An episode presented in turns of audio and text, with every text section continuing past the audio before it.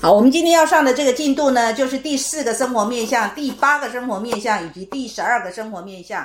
那么第四个面向呢，就是攸关于在我们童年的成长过程当中，来自于家庭对一个人的影响，而这个影响呢是非常非常的深远的，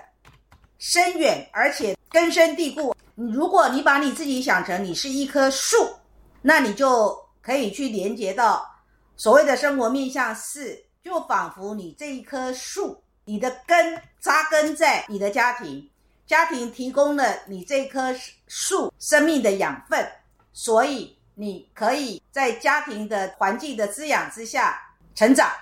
所以家庭对一个人的影响是非常深远的，而且非常根深蒂固的，它会形成一个人的所谓的内心之家。内心之家的什么呢？其实是内心之家攸关于自己的生命的根。是在哪里最有安全感？所以一个人的内心之家，也就是生活面向是，事实上会会反映出一个人那个最根深蒂固的安全感。他怎么样解读自己的生命发展？他怎么样看待自己的生命的根？我们说顶天立地这个成语，如果顶天是我们面对社会的公众发展，那么立地那个往下扎根就是我们。在生活面向四所得到的，所得到的被对待的关系，那么当然这个被对待的关系就来自于家庭的成员，以及家庭的空间那个实体的环境，以及在那个空间底下的氛围，这都会影响到一个人的内心之家。那么生活面向八呢，最跟什么有关？最跟血缘关系有关。也就是说，在我们的生活面向八里面，我们这一辈子最容易、最最最不可避免的，也无法切割的，就是血缘关系的这种所谓的生命的继承。我们每一个人身上都留着父母的这个血液，我们都有父母的这个 DNA，然后呢，我们也有来自于父母的父母的 DNA，所以它就是一个家庭哦，一个家庭因为继承、继承的这个血缘的关系而共享了所谓的。深层的情感，那除了情感呢，还有物质的物质的共享，物质的共享就是所谓的金钱，也就是财产，也就是如果这一辈子就可以拿到的叫赠与，如果要等到等到这个父母呢离开了之后才能拿到的叫遗产。当然，除了这个私人的所谓的继承关系之外，我们跟社会、跟集体的社会，世上有没有形成的一个文明的继承呢？当然也有文明的继承。那么，在这个生活面向八里面，除了所谓的深层的情感关系之外，金钱关系之外，也有所谓的权力对待。什么叫做权力对待关系呢？就是每一个人，我们的自由意志本身呢，就是一个人行使行使个人的权利所要彰显的。所以在我们跟任何一个他人，不管这个他人是至亲的父母、有血缘关系的父母或子女，或者是。即便是我们跟社会上的任何的他人没有所谓的血缘关系，但是我们跟他们之间有涉及到金钱的往来，或者是有涉及到这个什么样的特定的关系的往来，就会有所谓的权力对待上的支配跟被支配的现象出现。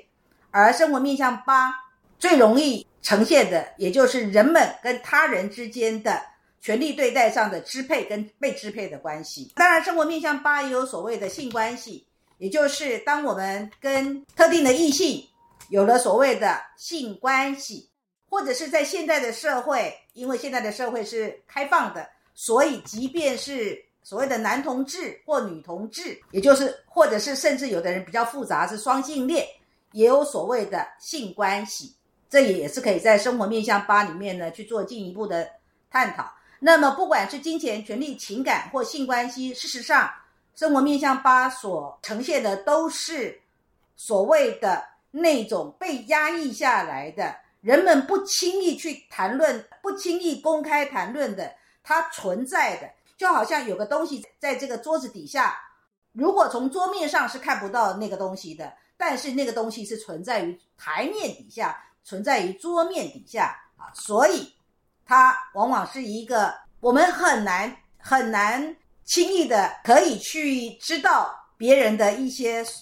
所谓的私密的事情，或者是所谓的有个人隐私的事情，